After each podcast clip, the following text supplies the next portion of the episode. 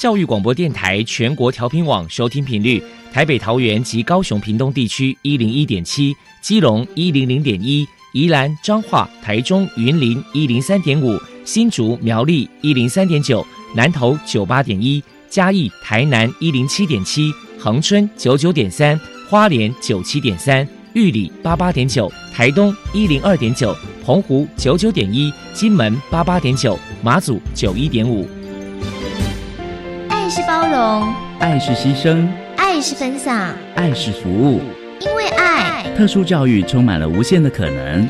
用爱关怀身心障碍同学的未来，用心倾听资赋优异子女的心声。欢迎老师、家长、同学们，大家一起加入特别的爱这个大家庭。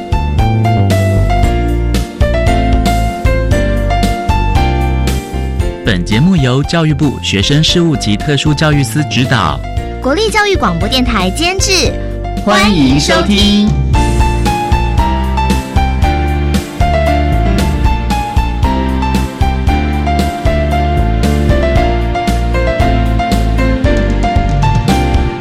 因为爱，我们在空中相聚，欢迎您再度收听特别的爱，我是小莹。这个节目在每个星期六和星期天的十六点零五分到十七点播出。在今天节目中，将为您安排三个部分。首先，在“爱的小百科”单元里头，波波将为你安排“超级发电机”单元，为您邀请语言治疗资讯站网站的共同创办人廖国祥，为大家说明这个语言治疗资讯站的相关介绍了，提供大家可以做参考了。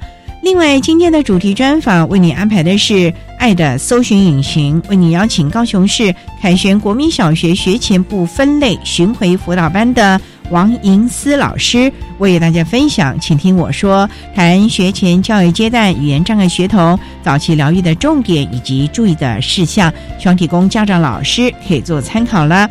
节目最后为你安排的是“爱的加油站”，为您邀请教育部大专校院及高中职听语障学生教育辅具中心的陈庆毛语言治疗师为大家加油打气喽。好，那么开始为您进行今天特别的爱的第一部分，由波波为大家安排超级发电机单元。超级发电机，亲爱的家长朋友，您知道？有哪些地方可以整合孩子该享有的权利与资源吗？无论你在哪里，快到发电机的保护网里。特殊教育网网相连，紧紧照顾你，一同关心身心障碍孩子的成长。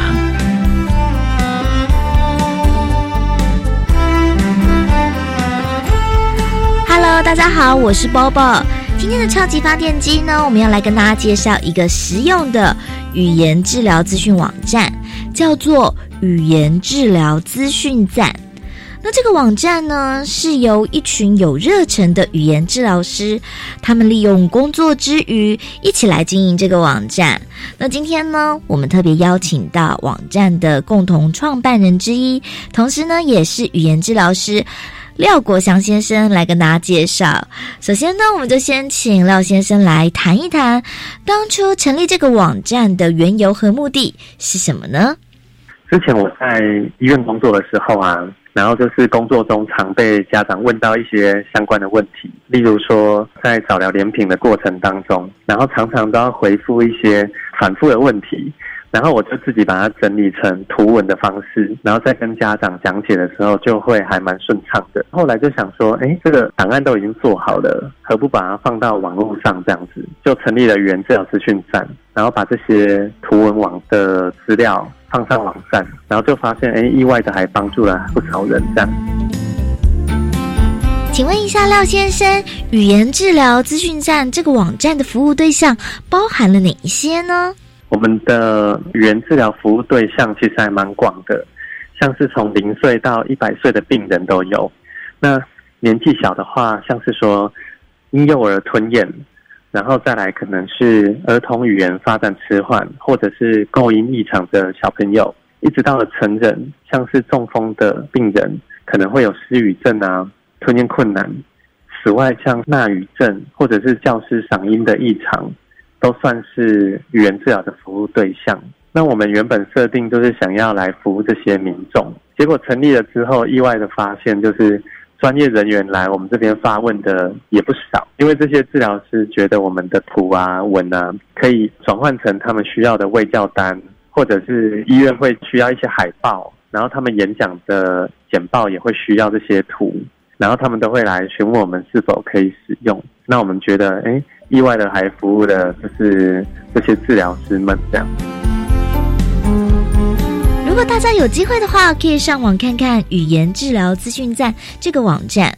这个网站的内容相当的丰富，同时呢，里面也有精心整理像是台湾语言治疗地图。那么接下来，我们就请廖先生来跟大家介绍一下这个网站的特色，还有内容推荐。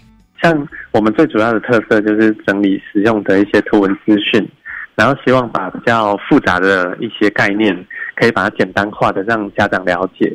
我们的粉砖还可以提供一些家长做咨询，然后也会搭配时事，呃，类似说什么节日啊，我们就发相关的教材，然后偶尔举办一些抽奖活动，主要目的是希望可以推广语言治疗。那特别推荐的话，就是刚刚提到的台湾语言治疗地图，因为这个算是治疗师们和家长们最常询问的问题，这样。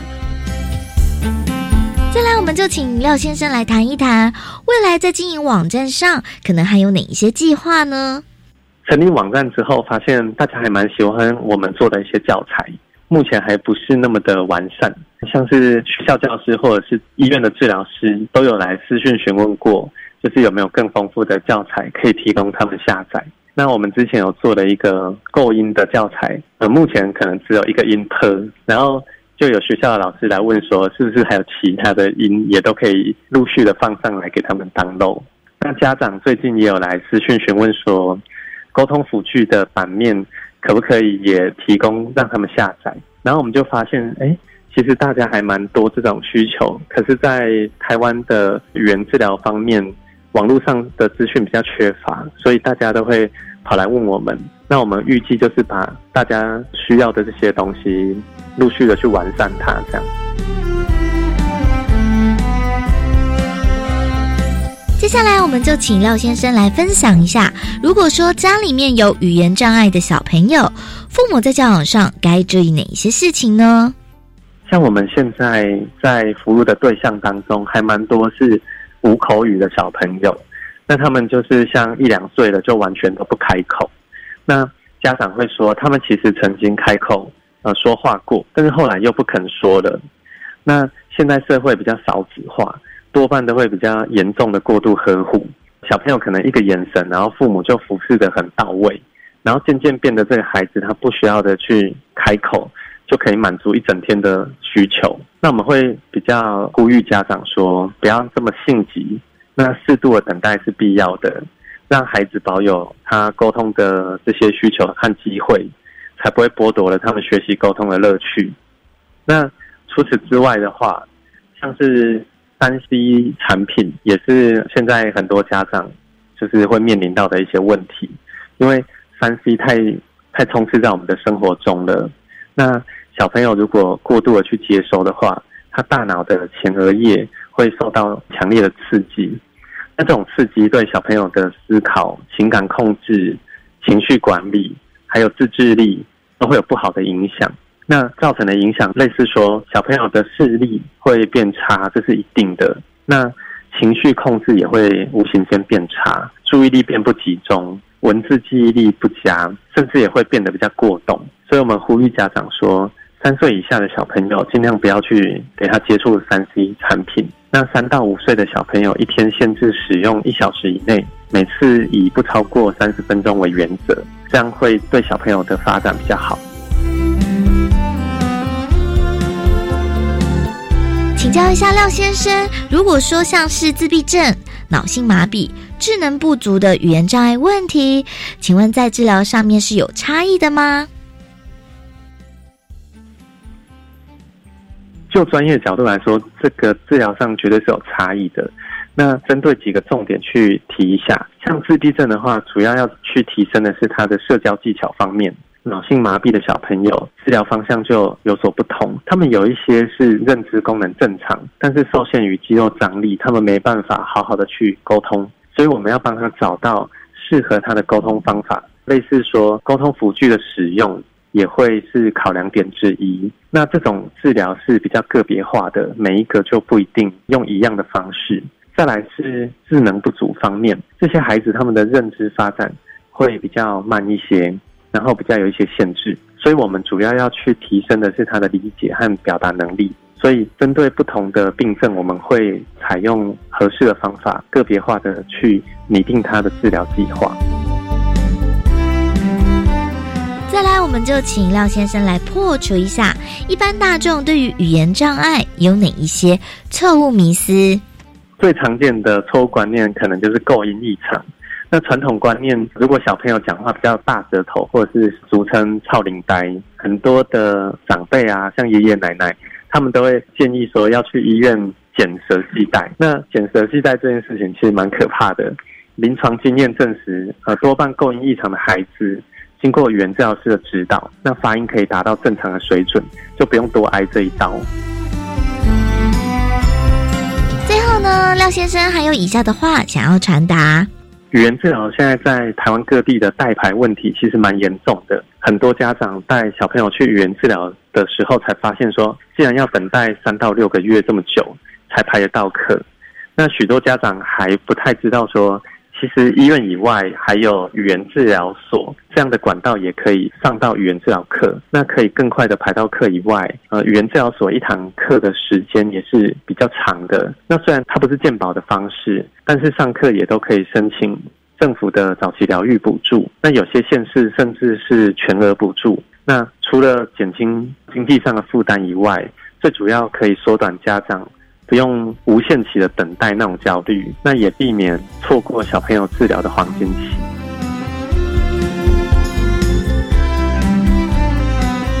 非常谢谢语言治疗资讯站的共同创办人之一廖国祥先生接受我们的访问。现在我们就把节目的现场交还给主持人小莹。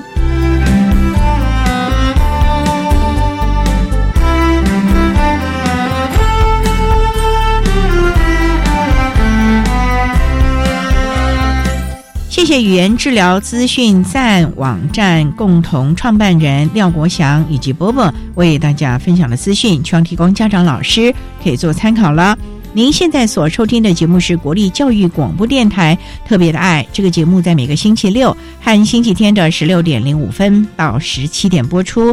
接下来为您进行今天的主题专访，今天的主题专访为你安排的是。爱的搜寻引擎为你邀请高雄市凯旋国民小学学前部分类巡回辅导班的老师王银思王老师为大家分享，请听我说谈学前教育阶段语言障碍学童早期疗愈的重点以及注意的事项，需要提供家长、老师还有同学们可以做参考喽。好，那么开始为您进行今天特别爱的主题专访，爱的搜寻引擎。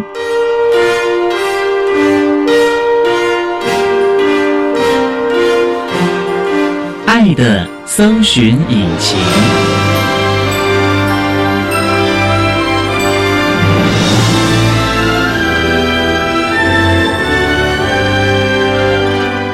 今天为大家邀请到的是高雄市凯旋国民小学学前部分类巡回辅导班的老师王银思王老师，老师您好，主持人您好。今天啊，特别邀请老师为大家说明分享，请听我说谈学前教育阶段语言障碍学童早期疗愈的重点以及注意的事项。那首先啊，要先请王老师为大家简单介绍，您从事我们教育工作大概多久了呢？大概有二十几年。当初就是从事于学前特殊教育吗？我一开始是幼教的老师，再来呢，我有经历过早疗，就是早期疗愈机构，再进入公幼，就是我们现在国民小学的附设幼儿园，感觉经历蛮特别的。当初是学前的老师，是那怎么会有机会又到了机构去了呢？因为当时我们在幼儿园会看到一些身心障碍的孩子，再加上呢，因为我大哥的小孩也是一个身心障碍者，所以后来我就转到了早疗机构，专门做孩子的早期疗愈了。是是，那后来怎么又到了公立的附设幼儿园呢？我后来又到屏东大学修了幼教系，然后再到台南大学去修了特教学程。之后呢，我就考上了硕士班，在老师的鼓励下参加了教师甄试，取得了教师资格，就甄选上。那一开始一直都是在学前特教吗？是，怎么现在又在巡回辅导班了呢？之前我是在集中式特教班，集中式特教班就是不同障碍类型的孩子都会在同一班。那在同一班里面呢，他可能会需要做一些的融合，我们就会有半天的融合。那推广融合教育就会推广到私立幼儿园，他们也有一些身心障碍的孩子。我们虽然是公幼的老师，但是我们必须要到私幼里面去服务这一些有特殊需求的孩子，而且是鉴定安置通过的孩子。所以这些孩子都是幼幼班呐，小班、中班、大班了，满两岁。那这其实范围蛮广，虽然说学前是不分类，是每种类型孩子你都会要去照顾到，对，都要涉猎到不同的身心障碍者的教学的方法。那巡抚呢，就有没有分类了呢？我们之前呢，高雄市会有一个叫做语巡语言的巡回辅导班，嗯，再来就是不分类巡回辅导班。但是呢，我们在一百零七学年度呢，全部都要纳入叫做不分类的巡回辅导班，就不会再有语言的巡回辅导班。所以每个老师各个障碍类别都要了解了，是对老师专业就越来越要求严格哦。对，就必须要在精进自己。去学习更多的专业，主要的就是能够增强自己各方面的专业，提供项目在各个私立幼儿园的孩子们提供相关的服务，当然也包括他们的家长了啊。是。好，那我们稍待再请高雄市凯旋国民小学学前不分类巡回辅导班的老师王银思王老师，再为大家分享，请听我说谈学前教育阶段语言障碍学童早期疗愈的重点以及注意的事项。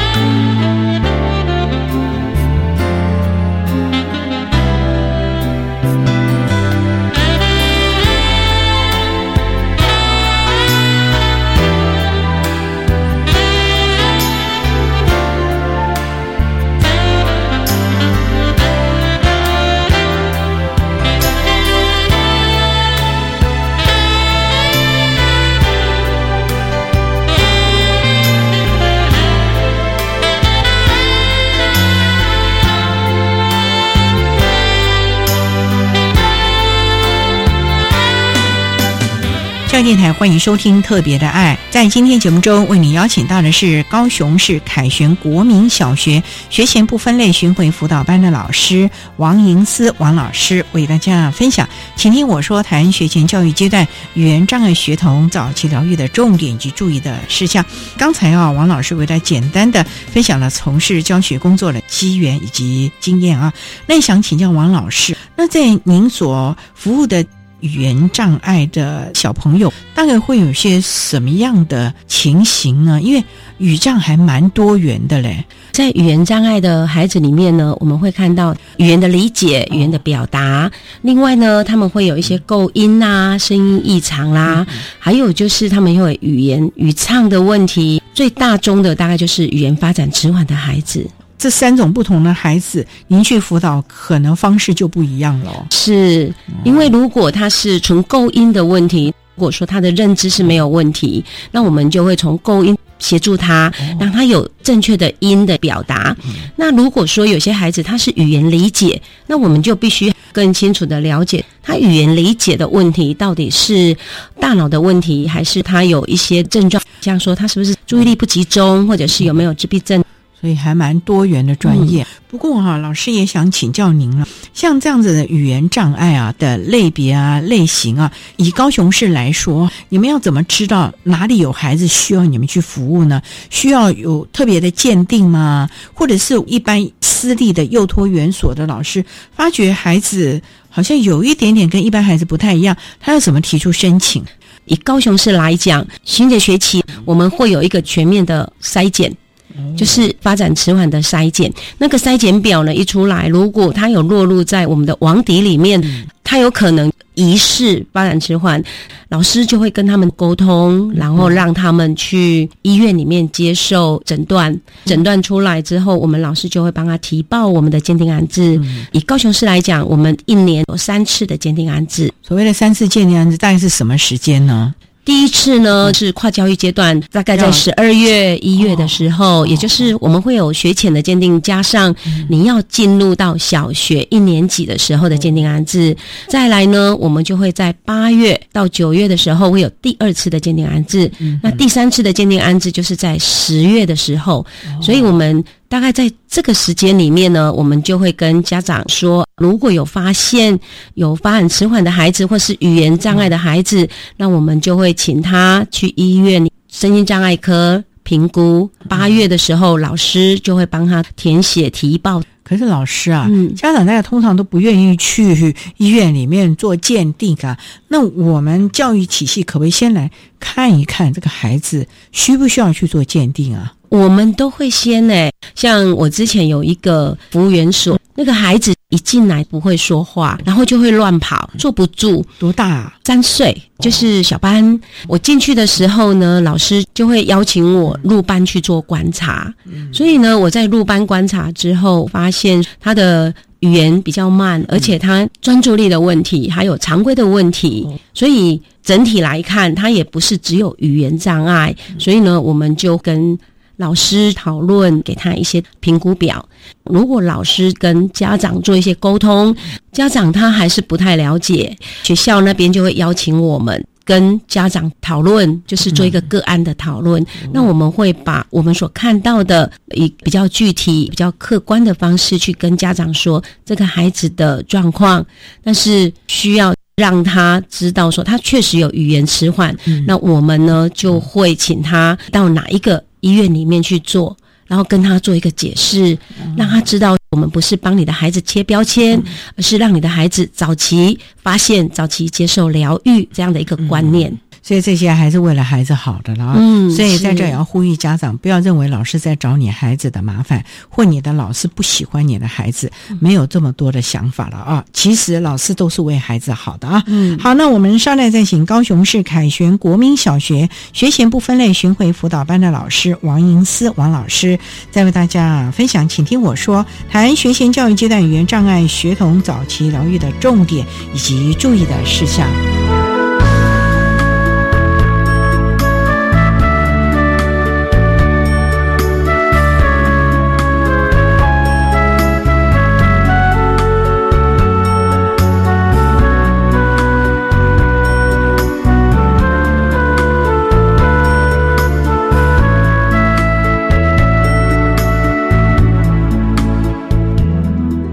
各位听众，大家好，我是一百零八学年度身心障碍学生适性辅导安置总招学校国立二零高级工商职业学校的校长郑玉珠。针对一百零八学年度身心障碍学生适性辅导安置，在此说明相关事宜以及注意事项。十二月二十八号，我们所有的开缺名额会确定。一百零八年的一月二号到一月十九号进入自愿试探模拟选填的作业。一百零八年的二月十三号到二月二十三号，国中端要完成网络的报名作业。一百零八年的四月十三号，要安置高级中的学校集中式特教班的同学，要记得来参加能力评估。一百零八年的六月五号。公告所有的安置结果。一百零八年的六月十八号到六月二十三号是安置在特殊教育学校、安置在高级中等学校集中式特教班的报道日期。安置在高级中等学校的，请特别留意，在一百零八年的七月十号到七月十二号是我们的报道期间。期待我们的孩子都能够在。喜欢的学校就读，适性的学习。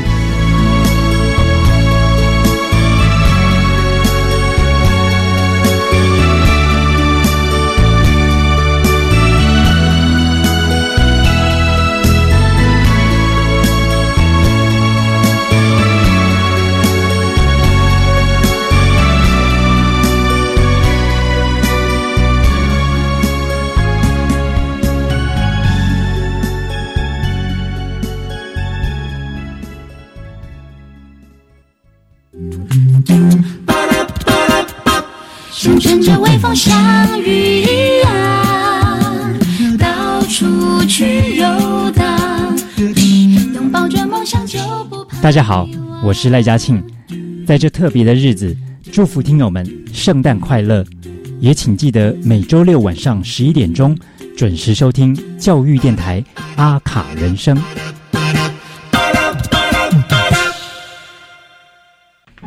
妈妈，我回来了。来，妈妈问你哦，学校有没有教教你们摸鸡鸡？有啊，什么？真的有教啊？老师教我们不应该触摸别人的隐私部位，这是性骚扰。如果遇到性骚扰，要勇敢制止，说不。哦，妈妈明白了。性别平等教育内容真的不能听信网络谣言。教育部的性别平等教育全球资讯网还有很多正确资讯哦。以上广告，教育部提供。大家好，我是长庚森林幼儿园的小叶老师。我从事幼教七年，从传统的教学到开放性的教学都有。这次加入准公共幼儿园后，我觉得对于教学服务品质很有帮助。老师能够安心的照顾孩子，孩子也能开心的探索、学习、成长。我真的觉得准公共幼儿园很棒。准公共幼儿园优质评价，让你托育的好，负担得起。以上广告由教育部提供。管那么的水，罗嘎西木啊！大家好，我们是 OK 合唱团。您现在收听的是教育电台。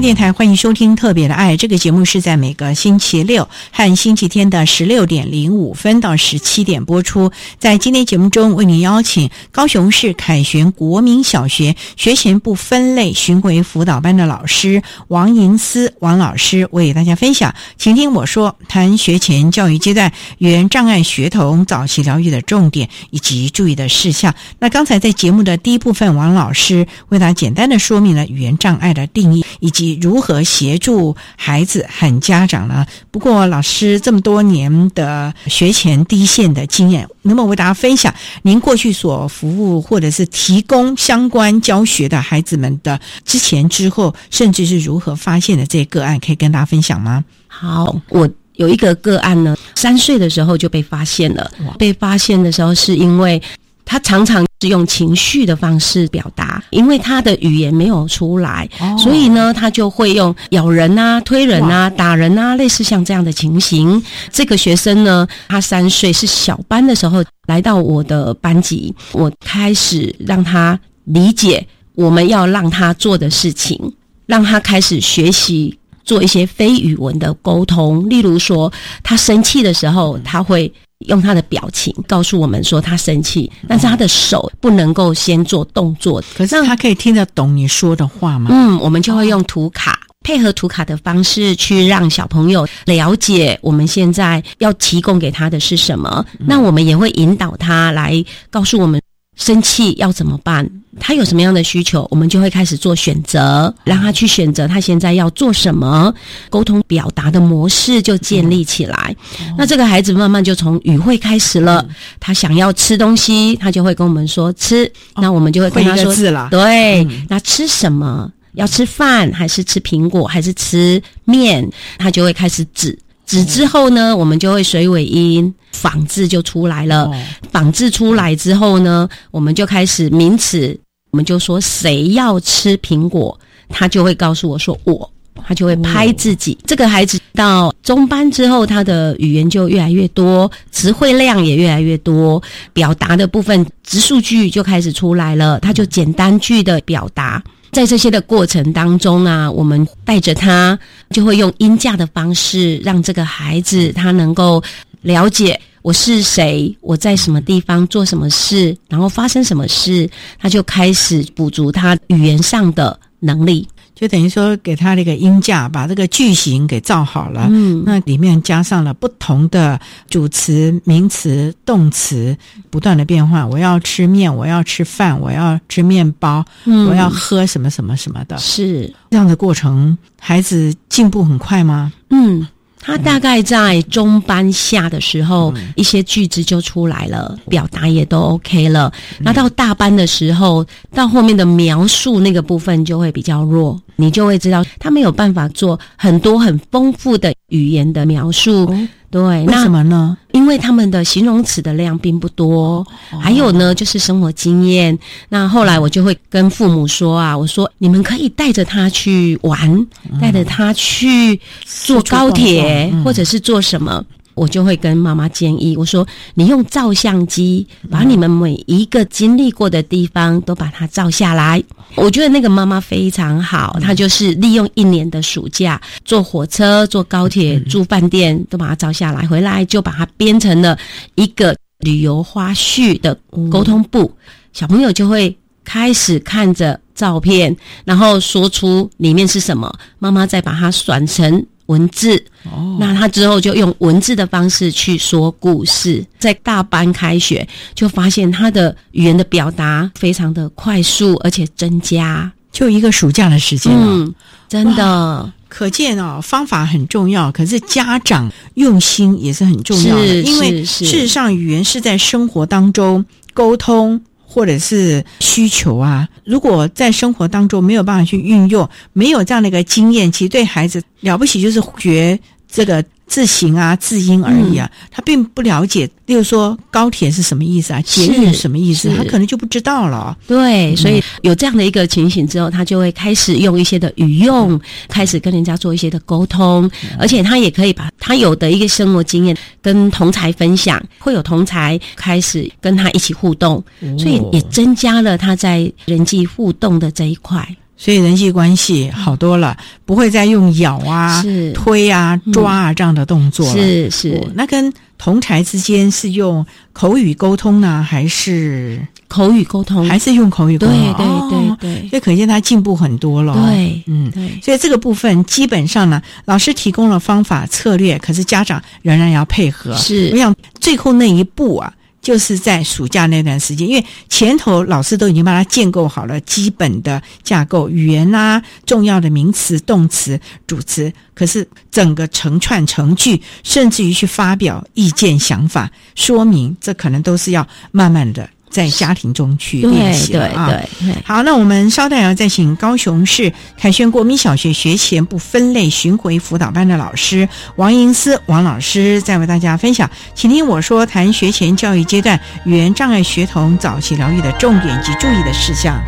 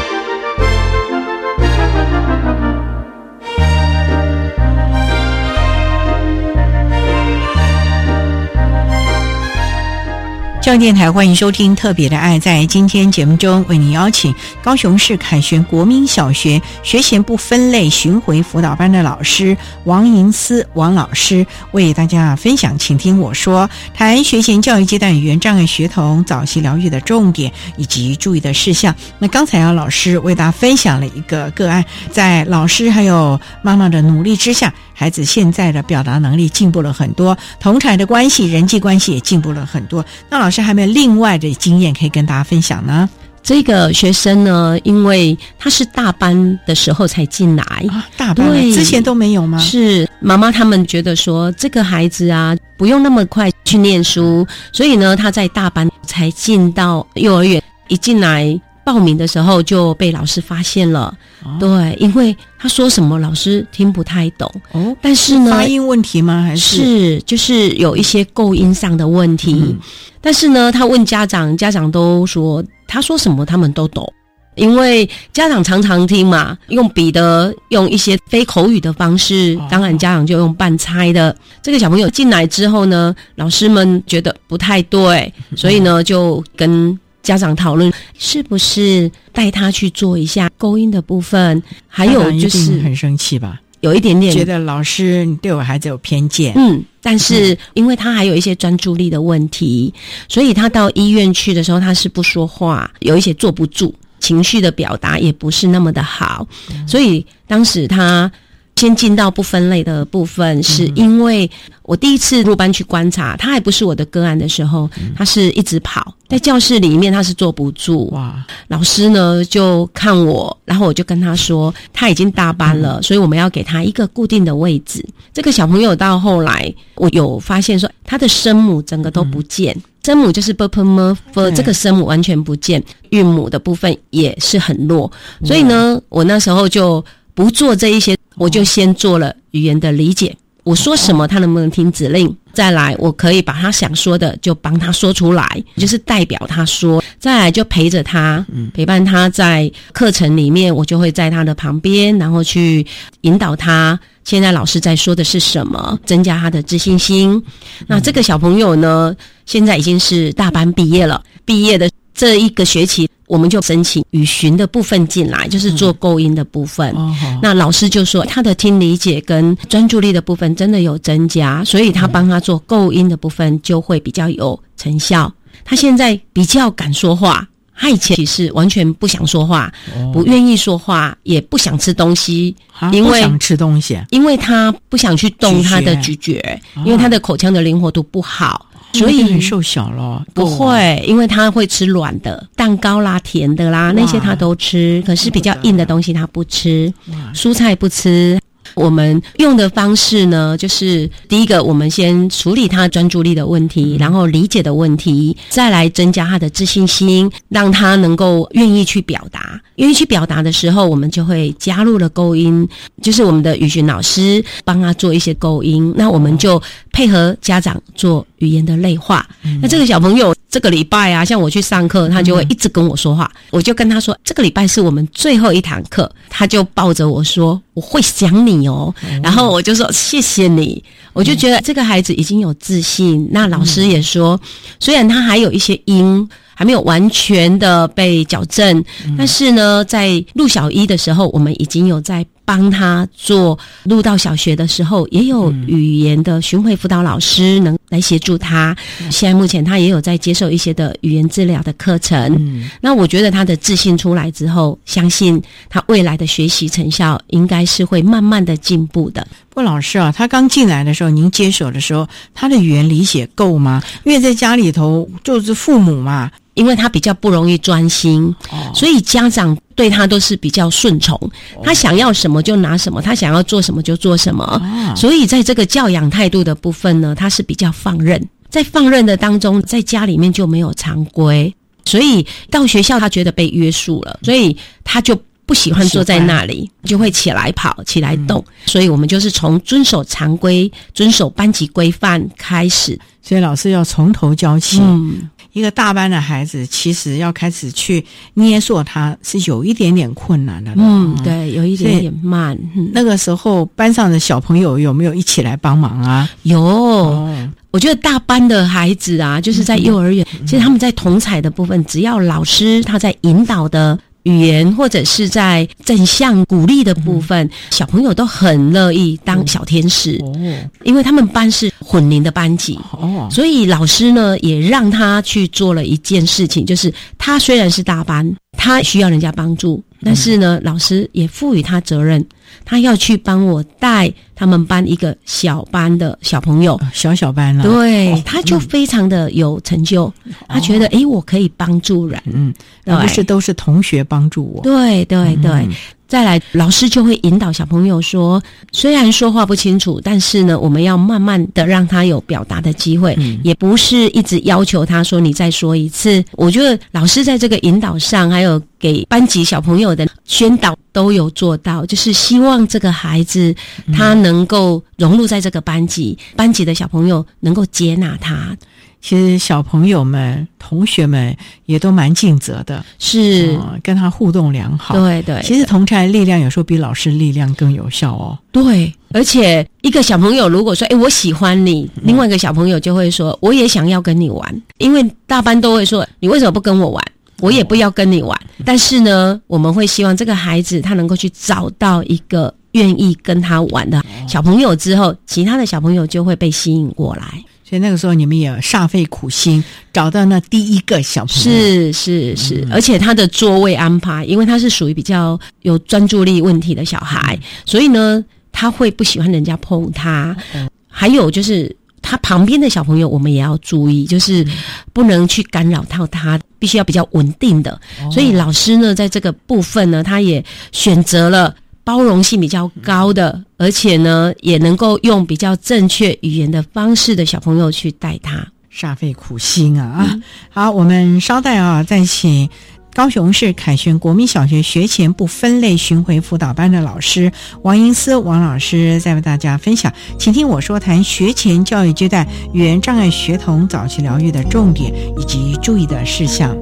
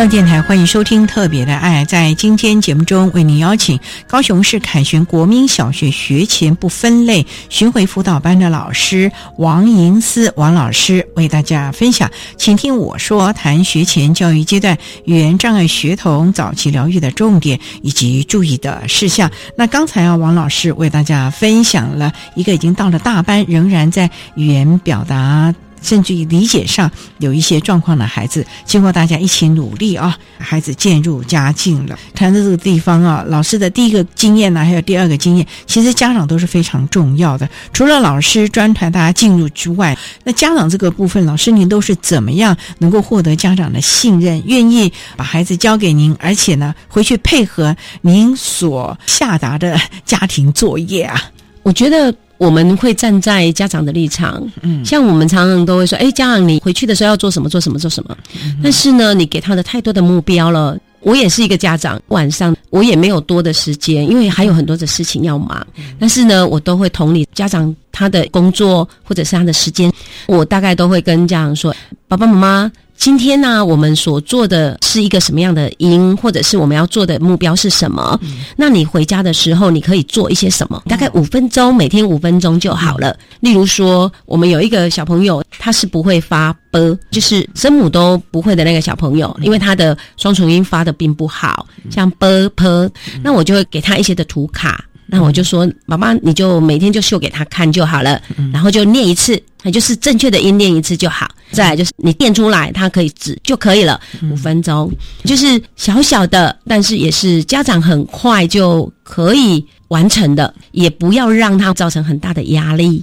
这个部分呢，就是会跟家长做一些的沟通。再来呢，我会跟家长说，你要不要从口腔的部分再去增加？那会教给他一些很好玩的游戏。对，就是你不要用一个很制式化，你一定要跟我做什么样的练习，那我就会跟他说，我们就帮他做吹气，就是做一些吹泡泡啦，或者是做一些跟吹有关系的，或者是我们来吃好吃的东西。有些小朋友他的舌头灵活不好，所以我就会跟爸爸妈妈说，他最喜欢吃的是冰棒，啊，你就拿个冰棒，然后让他的舌头去做舔的动作，就是小小的。或者是你自己可以在家里面结那个冰块，嗯，我就是让家长知道说可以又好玩，然后又可以玩，那小朋友就很乐意。这一个部分呢，家长回来也会告诉我说他现在做的状况是怎么样，我就会跟家长说感谢你。那我们都是透过 LINE 传递讯息，家长就会拍照片，就是他今天做了什么，然后我就会给他按一个赞。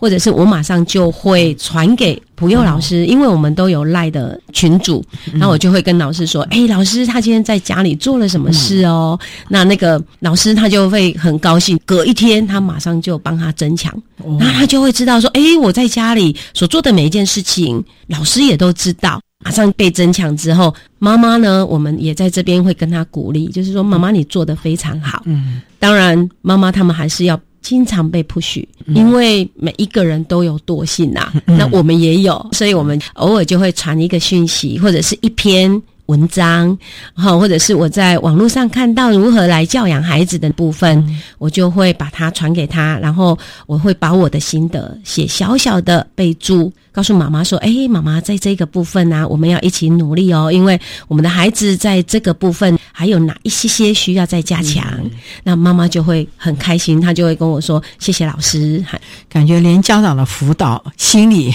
都做到了嘛。对，因为我觉得我们巡回老师虽然我们的设定呢是在孩子的成长，但是我们会把它放在，例如说，如果一个家长他懂得。怎么样去照顾孩子？怎么样去了解孩子？怎么样去倾听孩子、陪伴孩子？未来我们不是永远陪伴他，但是家长是永远陪伴他。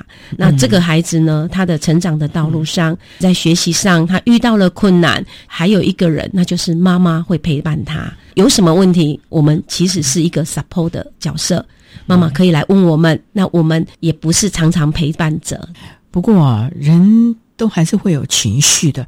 老师一直在安抚园所的老师，安抚妈妈，安抚孩子。那自己了，像你们巡抚，这出去可是单打独斗的啊！身上啊背着啦，手里拎着行李箱，甚至开着车，后面全部都是相关的教具啊等等的。到了这个学校，万一不受接纳，或者是孩子的进步有限，又看到了家长怎么没有那么的用心，你干着急也没用，那种的颓丧啊，那种。情绪你们要怎么样回复？我想在很多巡抚老师，甚至于第一线的老师都会有这样的一个心情哎。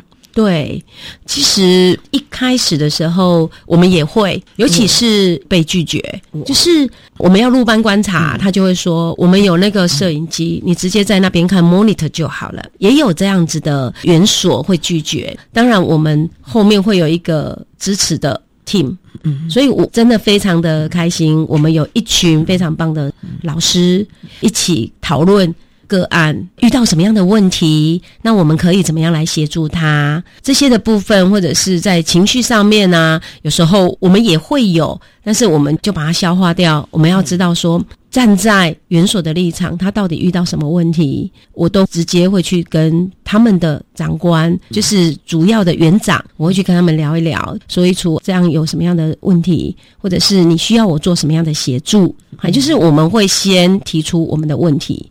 那如果园长告诉我们说，我们希望做什么样什么样，那我们就逐步的来做。我大概都会先定一个目标，进来之后我能够做的，我能够协助的。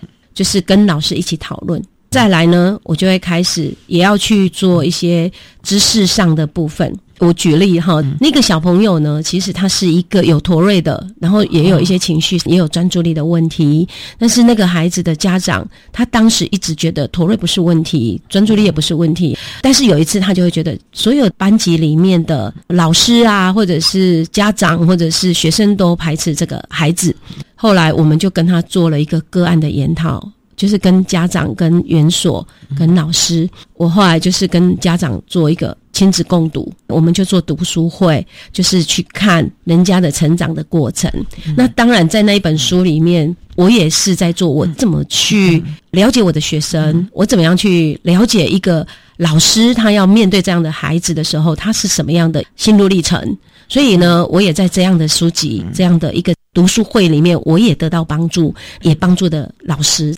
所以大家都是一个生命共同体了，合作的伙伴关系了，总是要来解决，大家互相帮忙的啊。嗯，所以呢，王老师这样的一个经历也提供大家了。那我们今天也非常的谢谢高雄市凯旋国民小学学前部分类巡回辅导班的老师王英思王老师为大家分享的，请听我说谈学前教育阶段原障碍学童早期疗愈的重点及注意的事项。非常谢谢你，王老师，谢谢。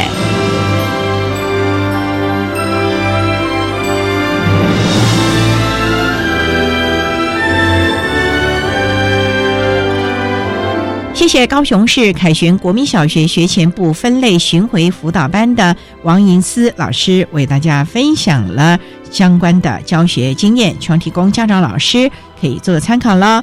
您现在所收听的节目是国立教育广播电台特别的爱节目，最后为你安排的是爱的加油站，为您邀请教育部大专校院及高中职听语障学生教育辅具中心的陈庆毛语言治疗师为大家加油打气喽。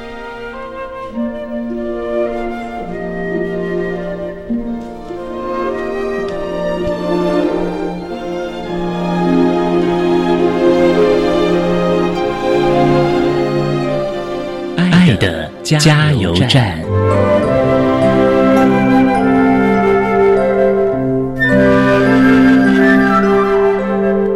各位听众，大家好，我是教育部大专院校及高中职听语障学生教育辅具中心的语言治疗师陈庆毛。针对听语障学生学习辅具的相关注意事项，我想跟家长以及各位学生或是老师们提供一些建议。首先呢，我要强调，障碍哦是随着情境而做一些变动的。所以，当这些学生有使用辅具的时候，他才可以对他的人生、对他的学业、对他人际互动有更大的帮助。我们去做一些这样的营造，让他整个生态圈的伙伴、老师们、同才对这些辅具有正向以及支持的态度，这样对学生来讲才是幸福。所以，希望透过这次教育电台的播放，我希望家长们跟老师们能注意到学生的学习需求。未来有需要的话，跟辅具中心申请沟通辅具或是调频辅具。另外，通常这个年纪医院的治疗课程不容易排到，所以呢，这些学生如果有申请到调频系统或是沟通辅具，也可以跟中心申请十个小时的听语上附件服务，这是一个很难得的资源。那我希望各位家长、老师们能利用这个资源，帮助你的学生。未来你的学生在使用上，如果有任何问题，有任何的状况。也请你跟我们中心做一些反应，因为我们要让学生知道，这不只是一个申请，而是要正确的使用，而且是合理的使用，而且要每天的使用，来帮助你未来的生活、学业跟相处。以上，谢谢各位。